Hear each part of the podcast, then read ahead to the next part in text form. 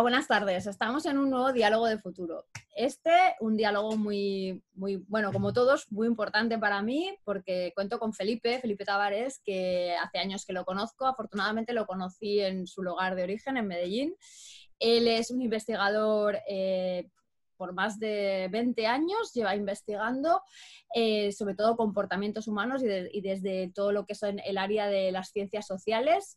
Em, junto con otros dos socios fundaron Etnológica a inicios del 2000. Son pioneros en todo lo que es la investigación psicoantropológica para el mundo de los negocios y de todo eso vamos a estar hablando con él en este diálogo, en cómo ha visto la pandemia, cómo la ha vivido, cómo ha podido hacer toda esa investigación etnográfica y antropológica y qué nos puede aportar para ese futuro que estamos co-construyendo. Lo primero de todo, bienvenido Felipe.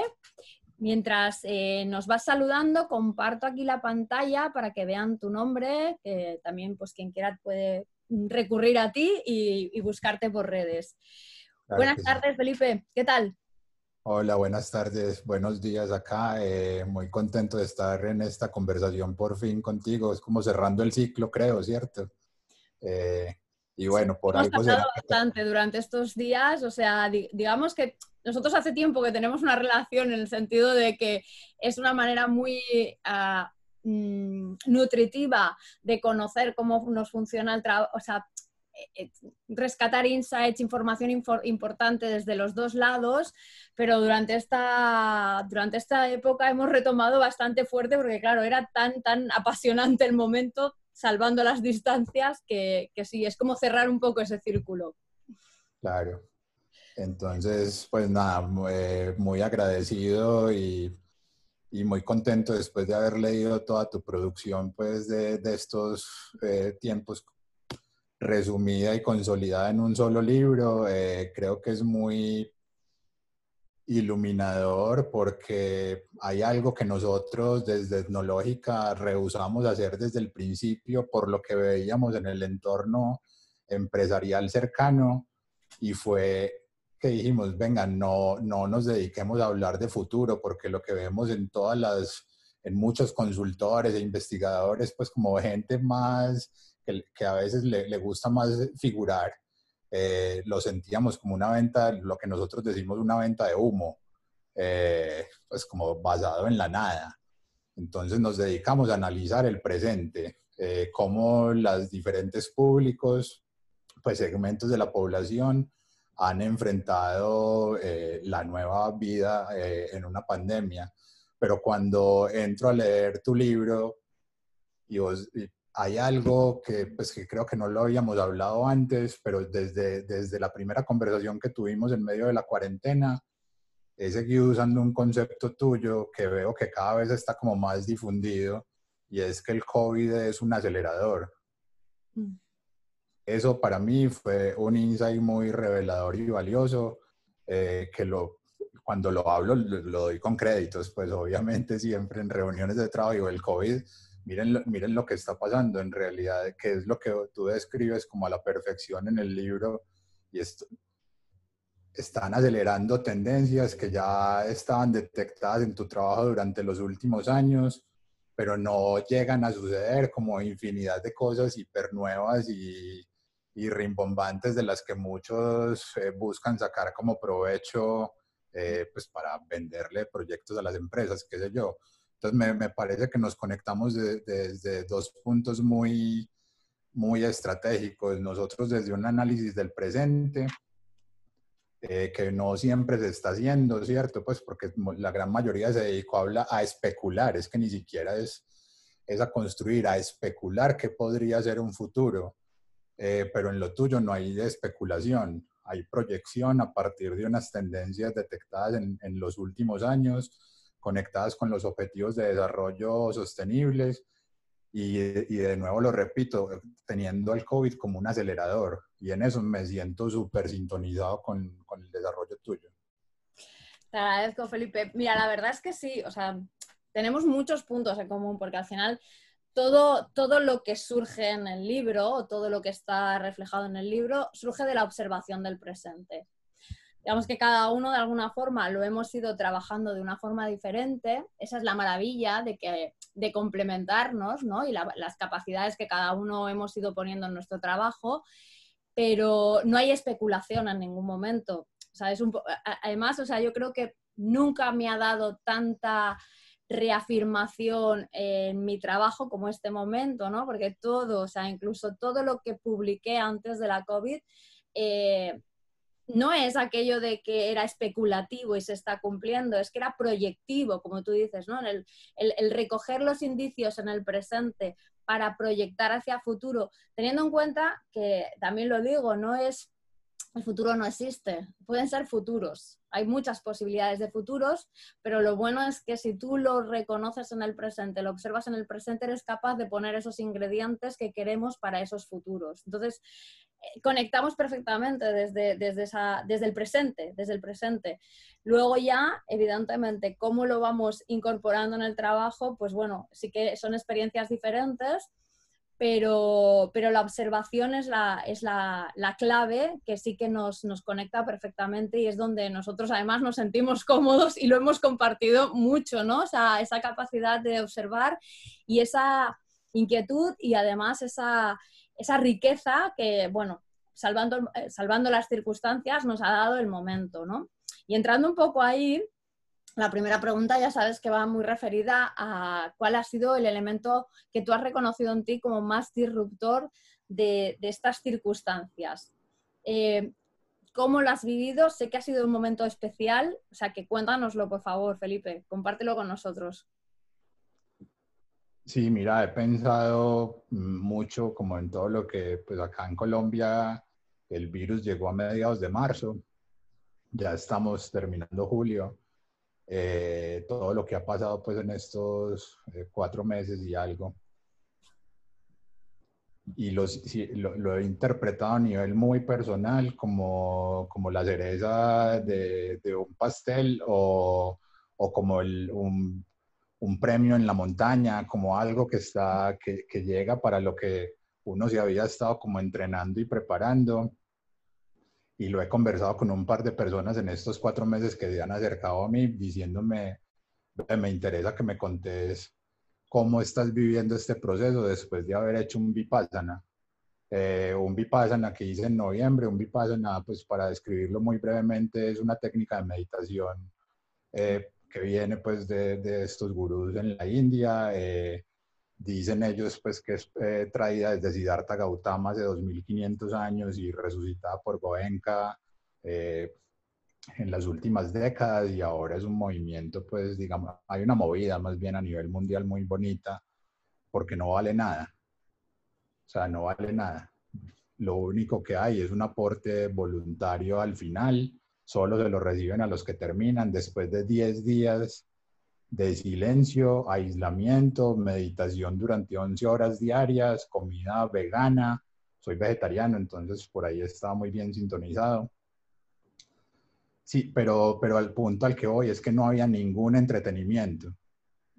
No puedes leer, no puedes escuchar radio, no te puedes entretener jugando con las piedras, eh, nada. Estás aislado en una parte pues muy afuera de la ciudad sin ningún entretenimiento. O sea, es el punto más complejo y doloroso y también que luego uno agradece en la vida porque son 10 días estando con uno mismo.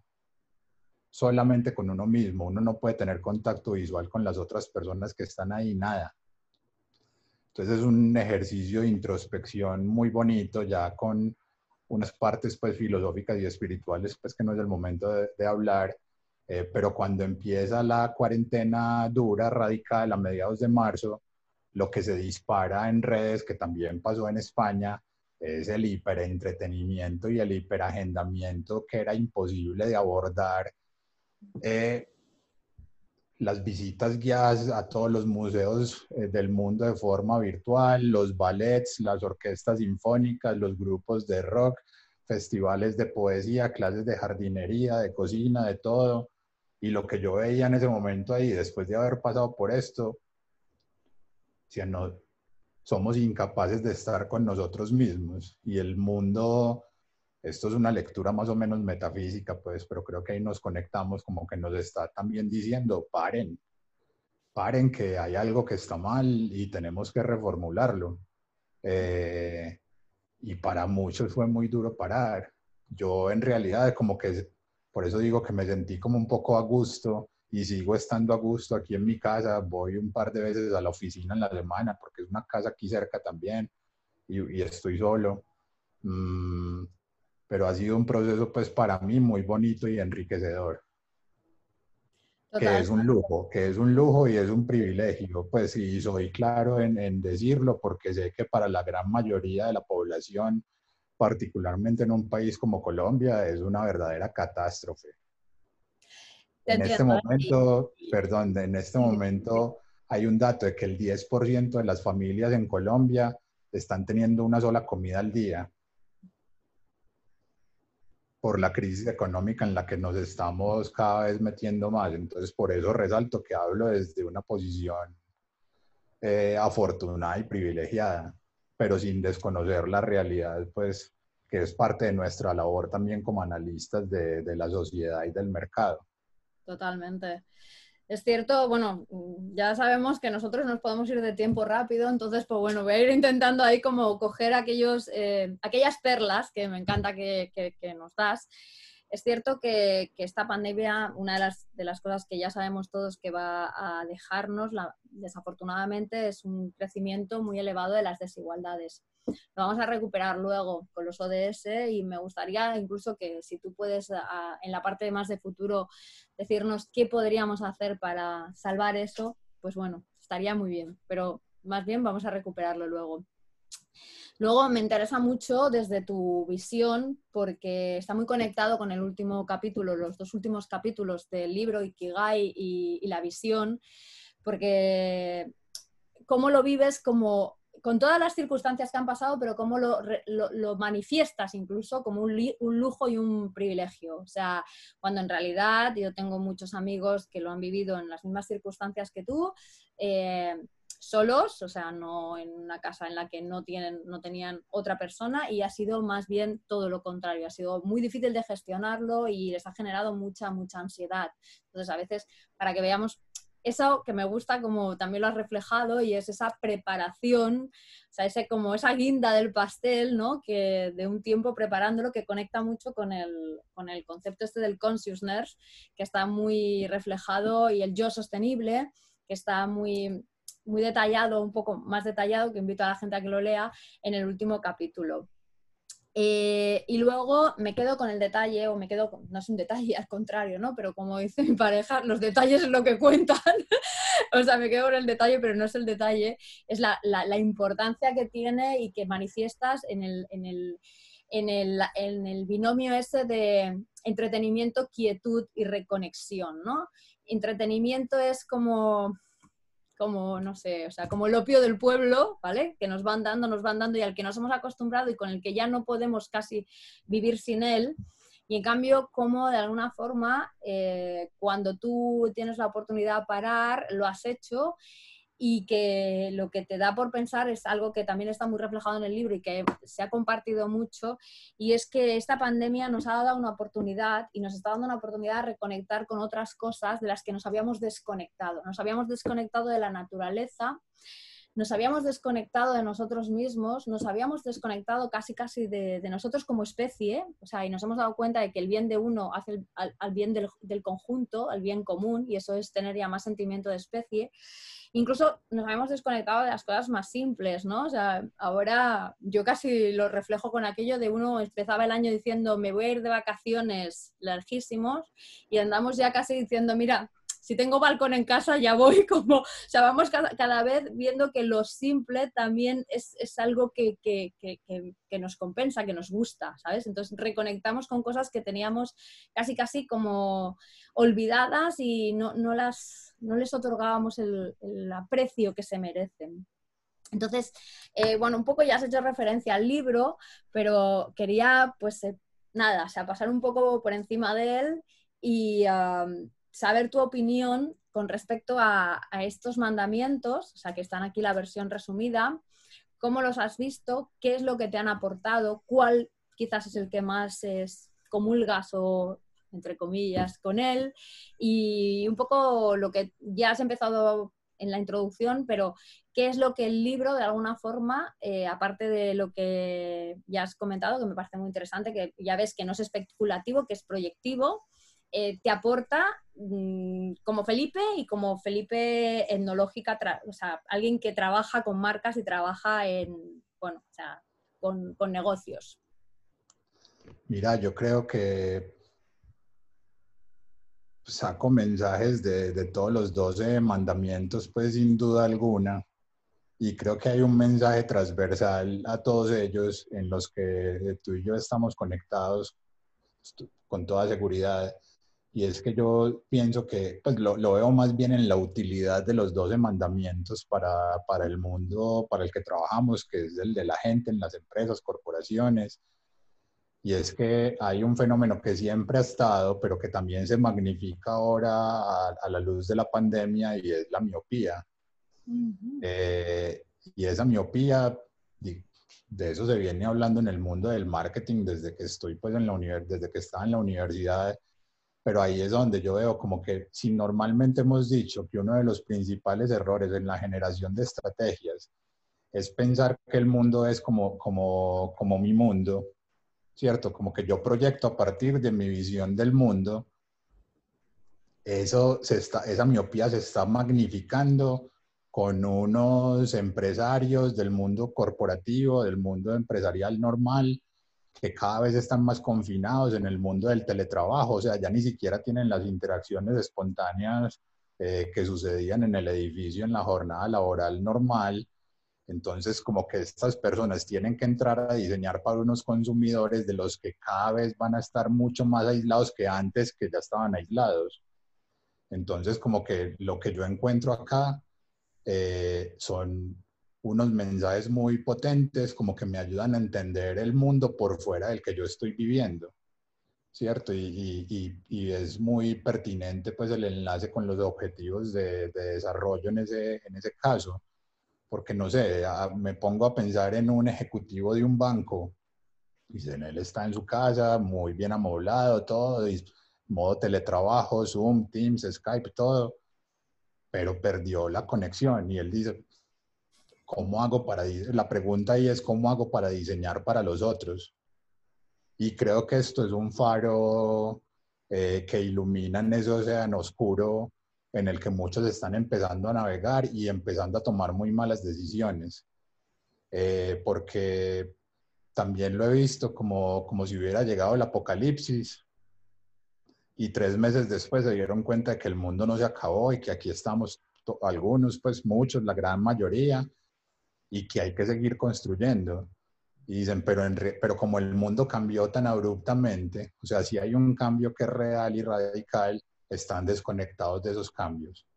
Y ahí, acá en estos 12 mandamientos, también se encuentra como un faro iluminador para, para ese futuro. Y quiero detenerme como en dos de ellos eh, muy brevemente, en cosas que me llamaron mucho la atención y, creo que es bastante obvio que, que, me conecté mucho con el Ikigai, ¿cierto? Que, pues por lo que nos conocemos. Y me surgió como algo que creo que amplía el, el concepto desarrollado y es con, dentro del mundo de la educación hay un quinto elemento que es el digital. Sí, cierto. Eh, que dices pues que viene muy del mundo del retail, que se ha llevado a la educación, pero en realidad creo que el concepto, o sea, cuando lo leía, yo decía, en realidad este concepto es absolutamente transversal para todo lo que se viene en el mercado, más allá de retail y educación. O sea, como que en el mundo del consumo de todas las categorías, del entretenimiento, mira, en este momento a nosotros nos preguntan en las organizaciones para las que trabajamos, vamos a estar en, la pregunta es casi que vamos a estar en un mundo tipo Wally, eh, de la gente como con sus computadores y todo está en la nube y ya nadie volvió a salir. O todos van a salir y no pasó nada en el mundo y continuamos pues como si hubiéramos estado en, en una pausa y le volvemos a dar play al, al, al, al, al equipo. Y decimos, no, ni lo uno ni lo otro, o sea, ninguno de los dos extremos vamos a estar. Va a haber un híbrido súper interesante que está combinando el mundo análogo y el mundo digital y que parte de ese digital que tú describes que viene del mundo del retail que se lleva a la educación pero que lo vemos ahora en muchas categorías y que empieza a surgir como todo de pequeñas tendencias en lo que vos sos absolutamente eh, experta y que lo empieza uno a ver como cuando una pequeña emprendedora en la ciudad dice voy a hacer mi clase de jardinería online, pero además te vendo un kit que llega a tu casa especialmente diseñado y preparado para que tengamos la clase juntos en vivo, porque no es, ahí hay una cosa muy diferente frente a, a videos grabados en YouTube. ¿cierto? Hay una interacción como la que estamos teniendo en este momento, pero con el objeto que tú me mandaste, em, empezamos a trabajar en la cámara y aquí está tu marca, eh, tengo una conexión física con tu marca y a la vez digital, o sea, me creaste un imbricado eh, súper bonito en el mundo de la cocina también. Entonces, como cuando lo empezamos a ver en, esos, en esas pequeñas tendencias que no son las corporaciones, porque obviamente llegan tarde, eh, lo, lo, vi muy reflejado en este Ikigai y, y, me pareció muy iluminador como el concepto digital y toda la expansión que va a tener porque creo que ahí se desprenden muchas cosas.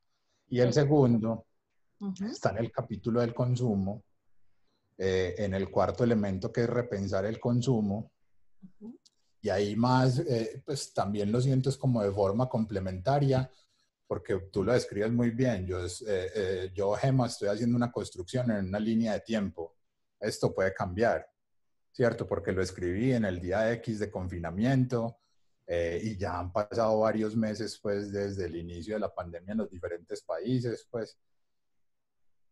Y es una discusión que todavía no he llegado al final eh, de, en, en mi cabeza, pero cuando se dice retornamos a las necesidades básicas, yo creo que es un mensaje eh, como muy bonito, espiritual, energéticamente al inicio de la cuarentena, pero con el que de pronto yo no podría proyectar eh, necesariamente a futuro mucho, porque pues, lo dice Rodolfo Ginás, que es uno de los eh, neurocientíficos pues, más importantes de este país que trabaja en Estados Unidos, como todos los cerebros más importantes del país que se van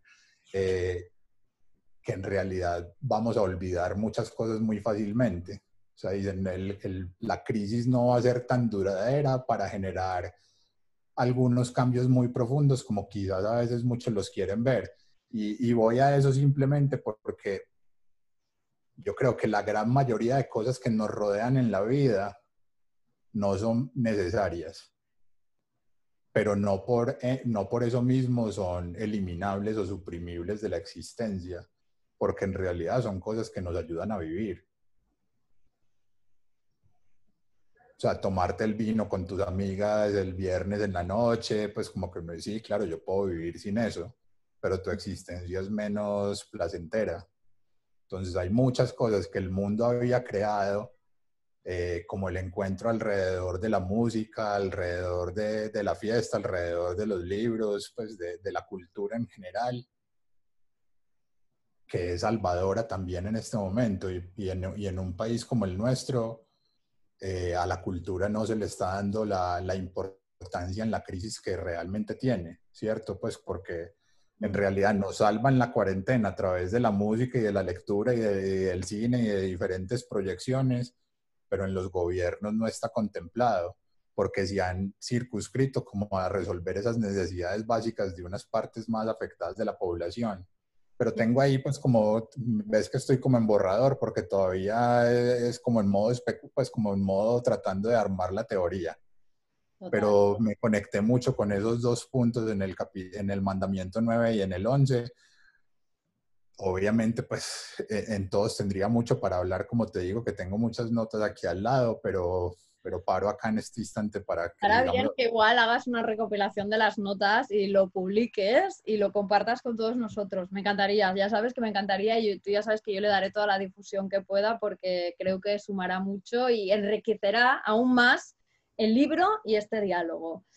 Eh, ¿Qué te puedo decir de todo esto? Bueno, lo primero, sí, ciertamente la cultura va a ser uno de los sectores maltratados. Igual que la ciencia fue en la anterior crisis, esta ha salido reforzada en esta la cultura, lamentablemente, mira que están haciendo un esfuerzo tan grande y, lo valoraremos, pero no, va a ser una valoración como te diría, económica inicialmente. La verdad es que en ese sentido sí que es verdad que, todos estamos un poco apenados. Eh, me ha encantado esto que dices eh, de la miopía qué cierto es. Y además, o sea, fíjate que lo había pensado, pero no lo había, no lo, había verbalizado tan bien como tú. Y en esto voy a ponerle un acento porque me parece muy interesante. El riesgo que va a tener este aislamiento a que la gente aún desconecte más de las realidades de sus propios consumidores. Es un riesgo enorme que no se puede permitir ninguna marca, ningún profesional. Es cierto que los 12 mandamientos, de hecho hay un curso detrás de todo ello porque un poco es el cómo, es el faro, ¿no? Pero para mí, más allá de que la gente se quede con los 12 mandamientos, creo que es muy importante que se queden con esa miopía, con ese, con ese riesgo que están corriendo o que estamos corriendo todos con este nuevo aislamiento y que mm, ya me da igual si es el mío o el de otro trabajo, otra persona que hace cosas o que hacemos cosas similares, que se ponga en valor, que ya lo hablamos con Francesca Tour también, el, el valor que tiene la capacidad de los que nos dedicamos a observar, porque en el día a día muy poca gente lo hace por falta de tiempo, por falta de costumbre o por falta de oficio o porque no es su profesión. Pero ahora es muy, muy necesario porque ah, mm, aparte de que los comportamientos van a ser lo que nos van a guiar todo, que eso va enlazado con lo que dices de consumo, es muy prematuro. Es muy prematuro para poder hacer incluso eh, ya no te digo, bueno, especulación ni, mucho menos, pero incluso proyecciones, porque va ligado con el tema de todo va a ir de comportamientos. O sea, yo no puedo decir ahora mismo, seguro, seguro, la gente ya va a teletrabajar toda. Yo no lo creo. O sea, vamos, o sea, nada, no tengo ningún indicio que me diga eso, ni mucho menos. Entonces, yo no puedo decir que todo el mundo se vaya a quedar solamente comprando online porque va a estar muy ligado, mucho más ligado a lo digital. Hay una gran eh, brecha, por decirlo de alguna manera, o una gran discriminación de mucha gente que no tiene acceso a lo digital todavía. El 50% de la población solamente eh, tenemos un acceso. Entonces hay muchas cosas que, eh, como tú dices, en esa miopía nos hemos quedado construyendo sin tener en cuenta otras cosas que, que todavía no sabemos conforme vayan entrando cómo irán eh, construyendo ese nuevo consumo. Lo que sí es cierto es que podemos hacer un, o sea, podemos hacer un consumo mucho más sostenible mucho mejor, ya que tenemos una oportunidad. Podemos reeducarnos, podemos hacerlo mejor, pero, y sobre todo, sobre todo en, en ese capítulo precisamente hay una frase que a mí personalmente es de las que más me gusta porque la rescaté de un artículo que me impactó mucho y es no jugar con la vulnerabilidad de los consumidores en este momento. O sea, eso creo que es otra clave eh, a tener muy en cuenta. O sea, estamos todos muy frágiles y muy vulnerables y creo que es, eh, va a ser muy ético por parte de las marcas que no jueguen con ello. Y luego, pues bueno, me voy a quedar con lo del digital, que es cierto que es un concepto que yo no sé lo de años que llevo ya trabajando con él desde de eso, desde el retail, pero como tú dices, es un concepto transversal a todas las categorías. Pasa que, bueno, digamos que la primera vez que se va comentando, se va introduciendo este concepto, nace más pegada a ese sector pero bueno, ya sabes que una de las habilidades que yo tengo es de ir de un sector a otro, o sea, construyendo en la misma línea, que creo que al final es lo que, lo que más se valora de, de mi trabajo. Y, haces bien decir que es un concepto transversal a todas las categorías, porque o sea, va a ir construyendo en todas, las, en, todas las, en todas ellas. Y además, desde, exacto, desde ejemplos muy pequeñitos, desde ejemplos muy locales, de iniciativas eh, de, pequeño, de pequeños, no sé, emprendedores hasta luego cómo se irá implementando más a, lo grande. El otro transversal, que ya sabes que tiene el libro, son los ODS, los Objetivos de Desarrollo Sostenible. Yo no sé, eh, quería saber dos pequeñas cosas, un poco cómo los has visto integrados, pero también, Felipe, desde tu punto de vista y desde, porque hemos hablado con otras personas ya dentro de los diálogos de, que están en Latinoamérica y cada uno nos habéis aportado algo diferente. ¿Cómo los estás viendo tú integrados en los proyectos que os llegan? Y si los estás viendo integrados, si notas que ahora hay un mayor interés o, no es así, o si vosotros desde vosotros vais ya impulsándolos, cuéntame un poco en referencia a este, este elemento, bueno, a esta hoja de ruta, a este mapa. Antes de, pues, o más bien como un preámbulo a, la respuesta más concreta, es que mientras hablabas pensaba y, cuando me, me introduces la, la, pregunta, que hay algo muy bonito que, que se propone en el libro,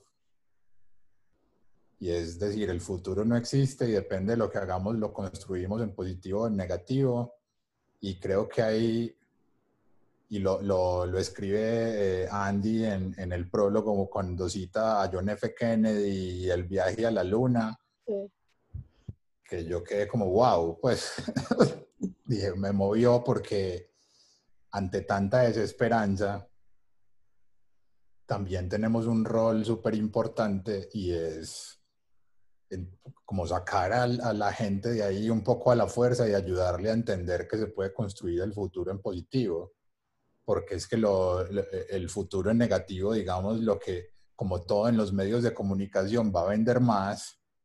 Eh, lo negativo siempre ha vendido más, los periódicos amarillos, la prensa roja, pues que, que se llama pues acá, eh, siempre venderá más que la otra.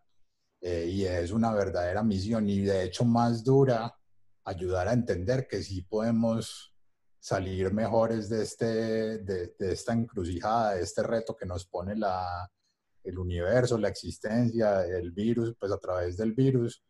Y cuando yo veo estos objetivos, pues inicialmente uno podría decir, ah, pues es, un sueño.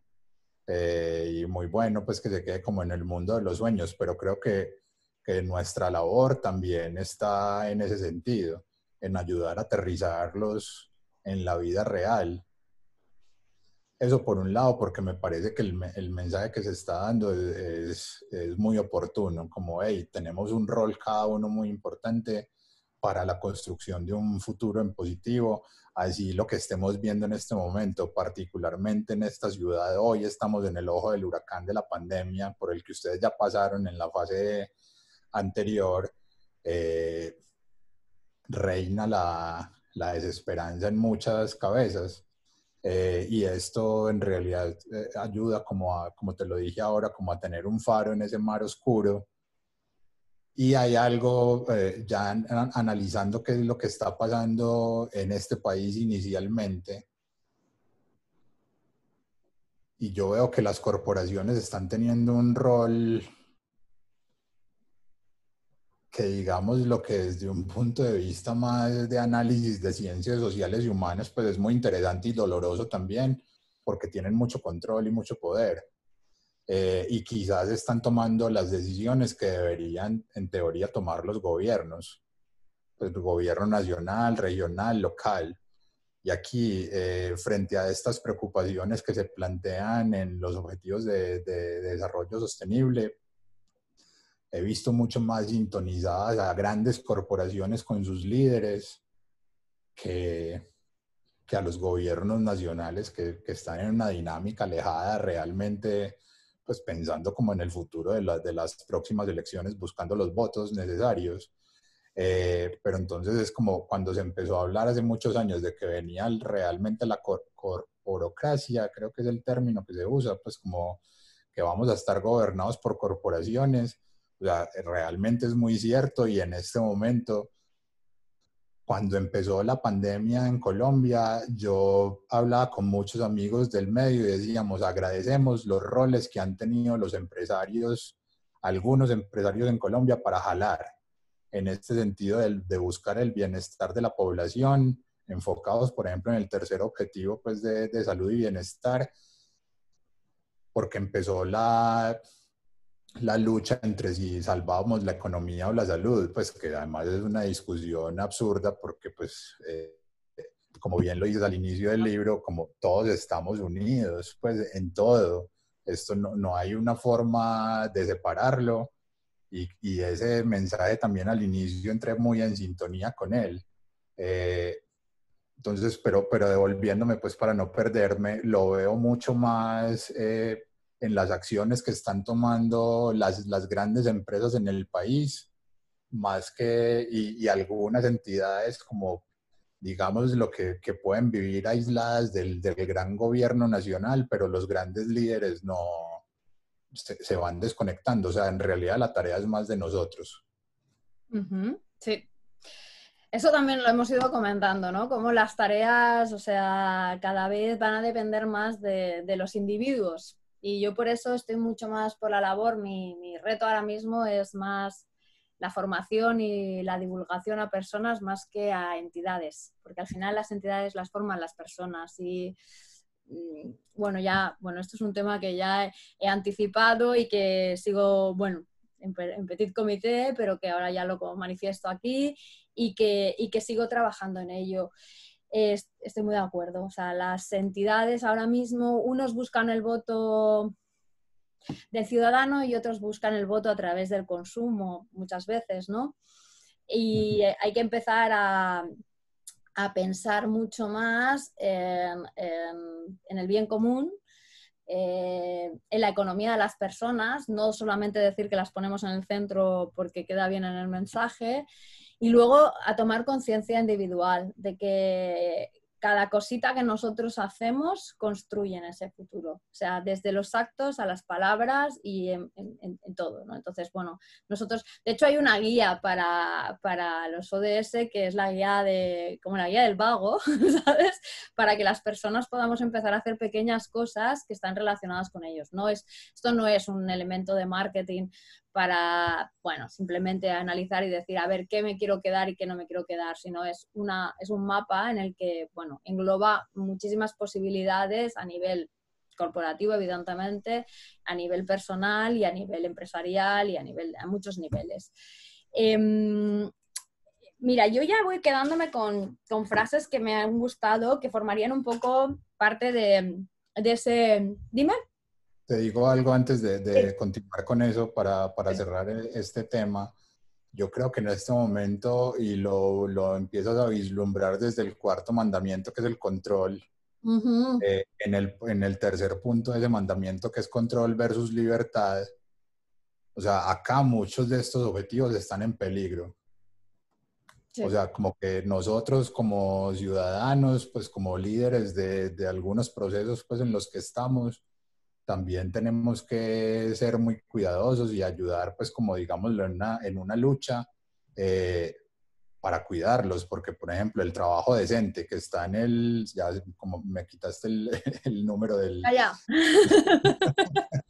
Espera, yo te lo digo, trabajo decente es el, número, 8, trabajo decente.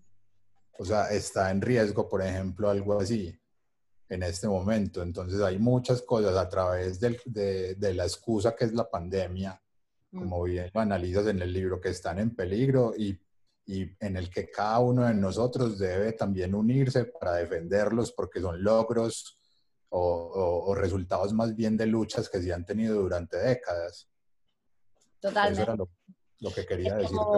sí, todo. O sea, el riesgo de desigualdades crece, el consumo responsable es muy difícil que se lleve a cabo si no tenemos los recursos necesarios, porque claro, o sea, es muy difícil el transmitir mensajes que le digas a la gente que consuma más cercano, más orgánico, más cuando de momento determinados productos, o sea, no pertenecen a esa área de bajo coste a las que muchas familias con bajos ingresos, es lo que pueden acceder, pero que están pagando un alto precio por otro lado. O sea que es verdad que buscar un equilibrio no es sencillo, pero, no o sea, pero tenemos que buscar cómo mm, trabajar con ello, no jugar con esa vulnerabilidad con la que ahora mismo se encuentra el consumidor y luego tomar conciencia desde lo personal en qué puedes tú, el uno a uno, cada persona, eh,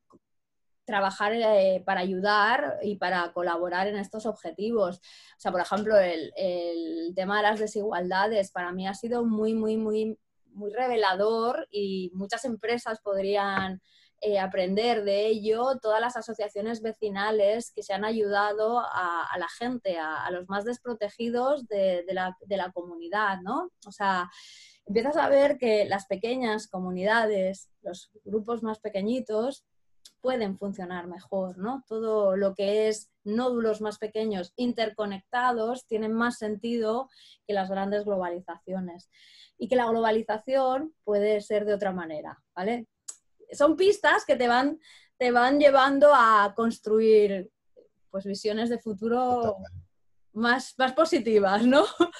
Eh, me quedo mucho con, de momento, ¿eh? me gusta que has dicho el riesgo que tiene, o sea, me gusta construirlo en positivo, pero esto no deja de ser algo que apunta a un positivo, el riesgo que tiene el aislamiento para diseñar estrategias que conecten con las personas. El tema de sacar no, es, no me gusta la fuerza, pero me gusta lo de sacar a la gente a la fuerza para que entiendan que, se que, podemos construir un futuro en positivo porque el futuro en negativo vende más. Y es cierto, ¿eh? siempre vende más el futuro en negativo. Es, la sociedad del miedo siempre ha sido mucho más efectiva. Eh, lo de que necesitamos paros, pero ya yendo a, este, a este punto ya más de cerrar un poco la conversación que es futuro, Tú, Felipe, desde, tu, desde todo lo que habéis ah, ah, podido estudiar y podido investigar, ¿qué me dirías, sin decirme, bueno, evidentemente cómo va a ser el futuro, porque además ya sé que no es vuestro trabajo, sino con qué elementos vamos a poder construir ese futuro mejor? ¿Qué es lo que habéis apreciado o qué es lo que tú crees que nos puede sumar para ese futuro mejor?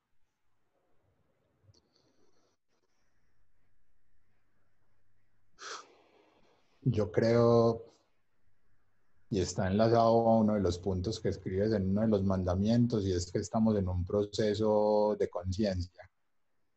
Eh, seamos conscientes o no, igual estamos en un proceso de conciencia, que es lo bonito.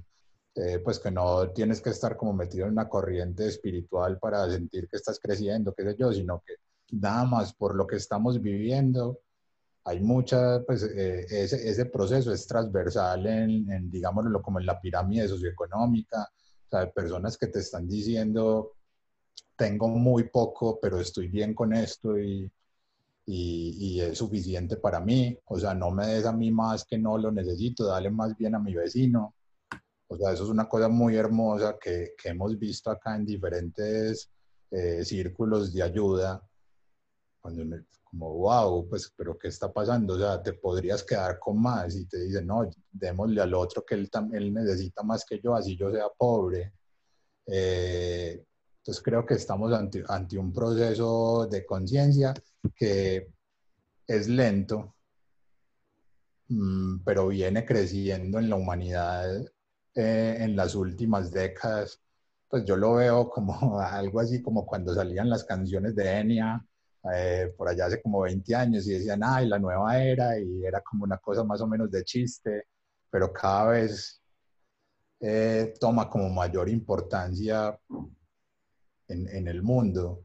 Y veo algo en ese sentido de que cada vez hay más personas jalando, eh, y porque el, lo único que uno, el rol que tenemos realmente pues para construir en colectivo es desde lo individual. Eh, y ahí siento que es en donde cada persona tiene que empezar a, a, jalar para que ese futuro esté más fácilmente construible en positivo. Pero, pero sin duda alguna es a través de un proceso de conciencia que nos ha ayudado a evaluar qué es lo importante y qué no. A que le des mucho más valor al abrazo que no le das a tus padres hace cuatro meses que a cambio de, de teléfono eh, por el nuevo modelo, pues porque ya dices como me tengo que preparar para la crisis económica del 2021, entonces empiezo a tomar otras decisiones también pues de, de un consumo responsable, pero le empiezo a dar más valor, le empiezo a dar más valor a lo que ya debería tener el valor, pues como que en realidad como que se fue perdiendo y nos reencontramos con la importancia del abrazo, con la importancia de la conversación eh, en vivo y en directo, más allá de las pantallas. Eh, porque también he pensado que cómo habría sido esta pandemia hace unos 40 años. Probablemente, bueno, creo que no hubiera sido tan viral. Pero no, valga la palabra, no habría sido tan viral. Y ¿Cómo nos la imaginamos, Felipe? Yo creo que eso nos daría para otra conversación, ¿eh? pero sí que tendría grandes cambios. Evidentemente, bueno, para empezar, eh, ¿cómo hubiéramos vivido las conexiones que hemos vivido a través de lo digital?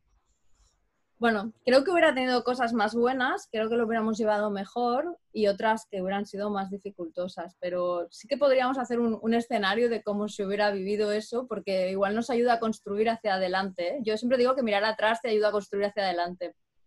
Yo soy de los que, de los perdón, yo soy de los que piensa que el mundo realmente sí ha venido en un proceso de una construcción positiva pero que necesita parar para reevaluarse en, en algunas variables muy importantes del, del, consumismo desaforado, de ese ritmo frenético en, en el tener, eh, porque lo describía, eh, hay un profesor de Harvard que es Steven Pinker y mostraba todas las estadísticas de cómo la, la muerte de, neonatos ha disminuido en las últimas décadas, de las madres, ta, todas las variables como de salud pública han mejorado. Eh, la expectativa de vida, obviamente, pero a la vez se dispara el consumo de opiáceos en Estados Unidos. Entonces dicen, yo necesito una anestesia para vivir en este mundo.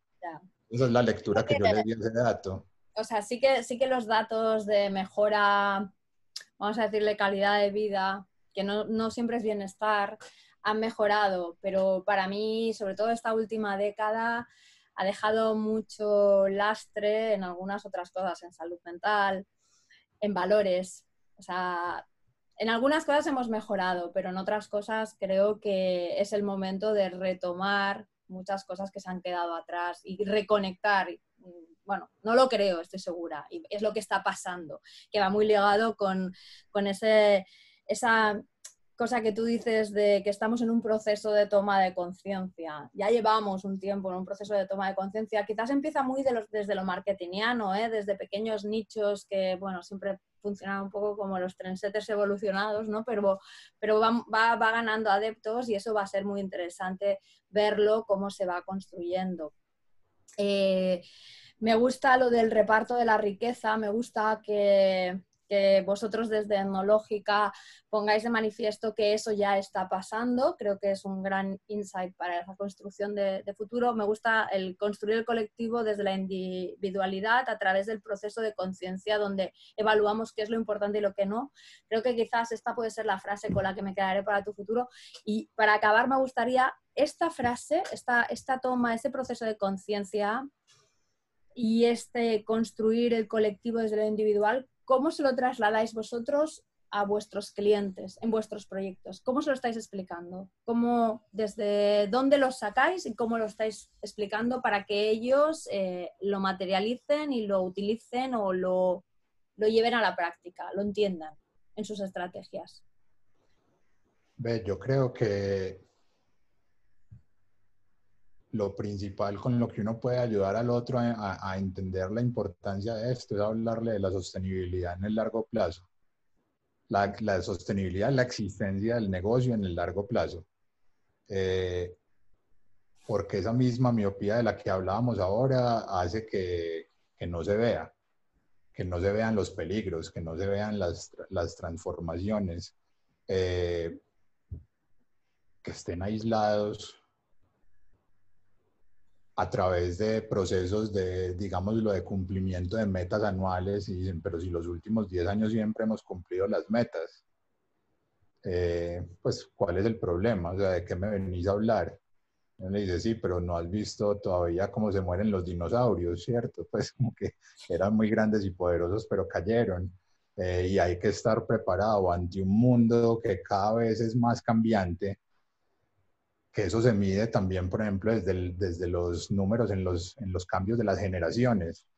O sea, las generaciones antes se medían cada 100 años, cada 50, luego cada 40, estamos midiendo, ya cambios generacionales cada 5 años y cada vez puede ser mucho más radical y está obviamente ligado al desarrollo de la tecnología, que es esa misma curva exponencial entonces, esa misma curva exponencial, que la curva, la curva, todo el tiempo estamos hablando ya de curvas, es una locura, eh, pero hace que, que, estés muy fácilmente desconectado de lo, que, de lo que se está viviendo y sea nuestro rol ayudarles a entender qué es lo que está pasando afuera desde, pues que realmente como de, de, procesos conscientes. Y hay organizaciones acá que lo están empezando a hablar, que son jalonadoras de opinión eh, digámoslo, en, en, esos nichos empresariales y se empieza a hablar ya de híbridos como el capitalismo consciente, eh, creo que es pues un, un, muy buen punto al que hay que saber llegar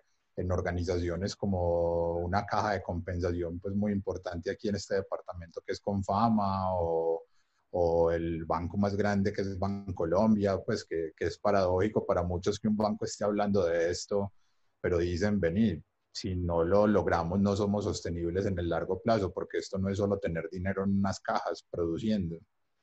Entonces creo que, que es una discusión bastante amplia, muy dolorosa, no es fácil eh, todavía, pues como de, es un mensaje, digámoslo, un poco evangelizador y vos sabes que en los procesos de evangelización pues hay que darle con toda la paciencia al caso durante mucho tiempo, pues que es lo mismo que nos pasó a nosotros con este negocio de, de la investigación desde las ciencias sociales y humanas. Al principio nadie sabía para qué servía. Y ahora, después de 20 años, que eso lo compartimos, que nuestra, nuestra labor es muy didáctica también, sí, sí, o sea, desde siempre. No, Pero vamos, no, digo, no digo la labor de net hunting ni la labor de etnológica, sino la labor desde el mundo de la etnografía, de las tendencias, desde incorporar todo lo que es el análisis social al mundo de los negocios, siempre ha tenido una parte muy didáctica que como no, bueno, incluso voy a extenderlo más.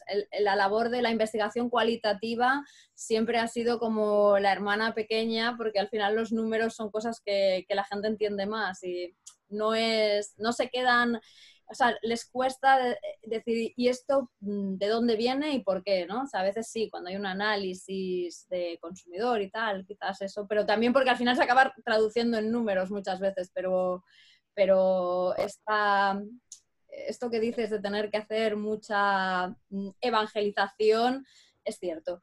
Pero bueno, en eso estamos y sabemos que además, o sea, el tiempo, 20 años de investigación, otros casi 15 largos por mi cuenta, eh, nos ha dado la razón de que sabemos de, qué estamos hablando. Así que me gusta mucho y me voy a quedar con esta frase el, porque esta sí que me parece interesante para, para, para, las marcas y para la empresa y para el sector privado. El no te puedes quedar aislado y vivir desconectado con lo que está pasando ahí fuera para poder ser sostenible a largo plazo. O sea, que creo que esta va a ser tu frase, Felipe.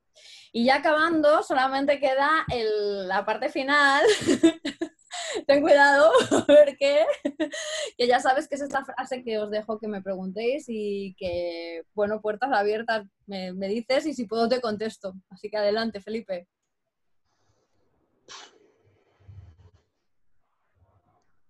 ¿Cómo es de posible el proceso en países pobres?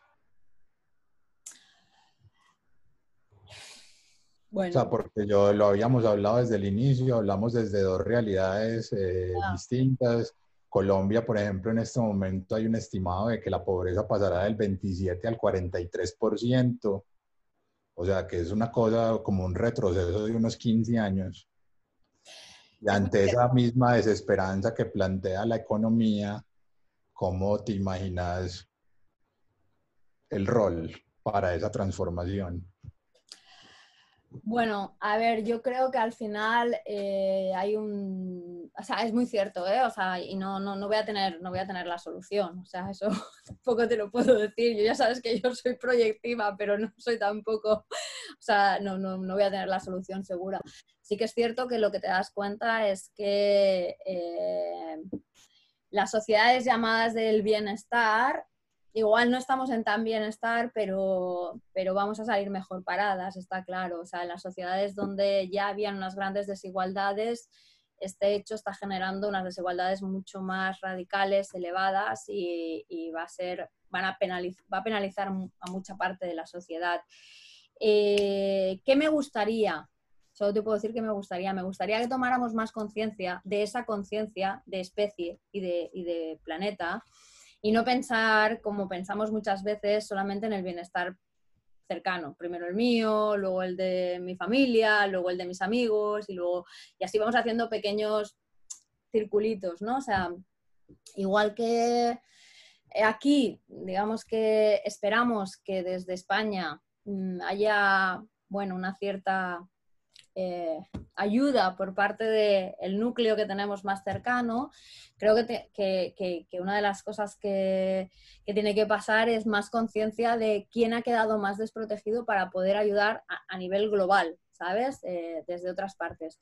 Y luego, evidentemente, eh, qué es lo que se puede hacer desde el país para, para romper con esas desigualdades, que eso creo que es un trabajo muy social, muy social, no va a ser fácil, pero, pero al final es una ruptura casi cultural y empoderar a, cómo le puedes dar unos recursos y un trabajo a estos colectivos, ¿no? Porque, o sea, lo que no podemos hacer es que una pandemia, además, bueno, que cualquier cosa, además de acentuar algo, perpetúe además unos estereotipos que se llevan, que se llevan trabajando desde hace muchos años. A mí, sinceramente, eh, bueno, o sea, el otro día escuchaba lo que estaba pasando en el Chocó y, eh, bueno, con los paramilitares y todo esto, y me, dolía en el alma porque creo que estamos retrocediendo, ¿no? Entonces, eh, hay que buscar cómo, cómo, y el cómo tiene que venir desde, desde lo más pequeño, desde lo que podáis hacer desde los, desde los ciudadanos hasta el propio país, hasta lo más global.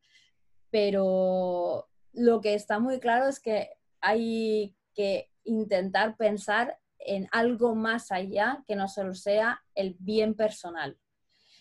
No va a ser fácil, pero hay que, o sea, cuando escuchas una noticia así, como mínimo tienes que ponerla encima de la mesa y decir, esto es un gran problema. O sea, no es, o sea, no puede ser que el gran problema sea que me vaya a quedar sin vacaciones este año. Eso es un gran problema, realmente. Y para mí, eh, las desigualdades que se han generado y las cosas tan fuertes que han pasado en esta pandemia a nivel de eh, colectivos más débiles es algo que tenemos que estar todos desde lo que podemos, desde la parte de acción y ejecución quien puede y desde la parte de manifestarlo y divulgarlo quien, quien podemos. Y esa es la única solución que sí puedo aportar ahora mismo. Bueno, Felipe, pues creo que se conecta muy bien con se conecta muy bien con, con, lo que te decía ahora de la frase con la que se cierra tu prólogo y es la cita de John F. Kennedy de por qué ir a hacer algo tan difícil. Sí. Entonces, pues es la forma en la que nos vamos a organizar, pues lo, lo leo, eh, porque esta meta servirá para organizar y medir lo mejor de nuestras energías y aptitudes, porque es un desafío que estamos dispuestos a aceptar, que no estamos dispuestos a posponer. Y ahí estamos conectados nosotros. Totalmente, Felipe, ya lo sabes. Bueno, espero que a la gente le haya gustado este diálogo, a mí me ha encantado. Te animo, por favor, por favor, a que toda esa parte que te has quedado, que sé que te has quedado por contarnos y que para mí es de una riqueza brutal, porque te conozco y sé que tú cuando analizas, analizas muy bien, la escribas, nos la compartas y yo la, no sé, la enlazaré con este diálogo o le daré difusión desde NetHunting porque creo que es sumar, bueno, no creo, no, estoy segura, este mal vicio mío de decir creo es estoy segura de que sumará muchísimo. Así que muchas gracias, Felipe, ¿vale? Comparto un momento para, bueno, es igual, el libro, quien quiera leerlo, quien todavía no lo haya leído, se puede descargar en NetHunting y nos vemos en el siguiente diálogo. Un abrazo. Hasta luego. Chao. Chao. Nos vemos.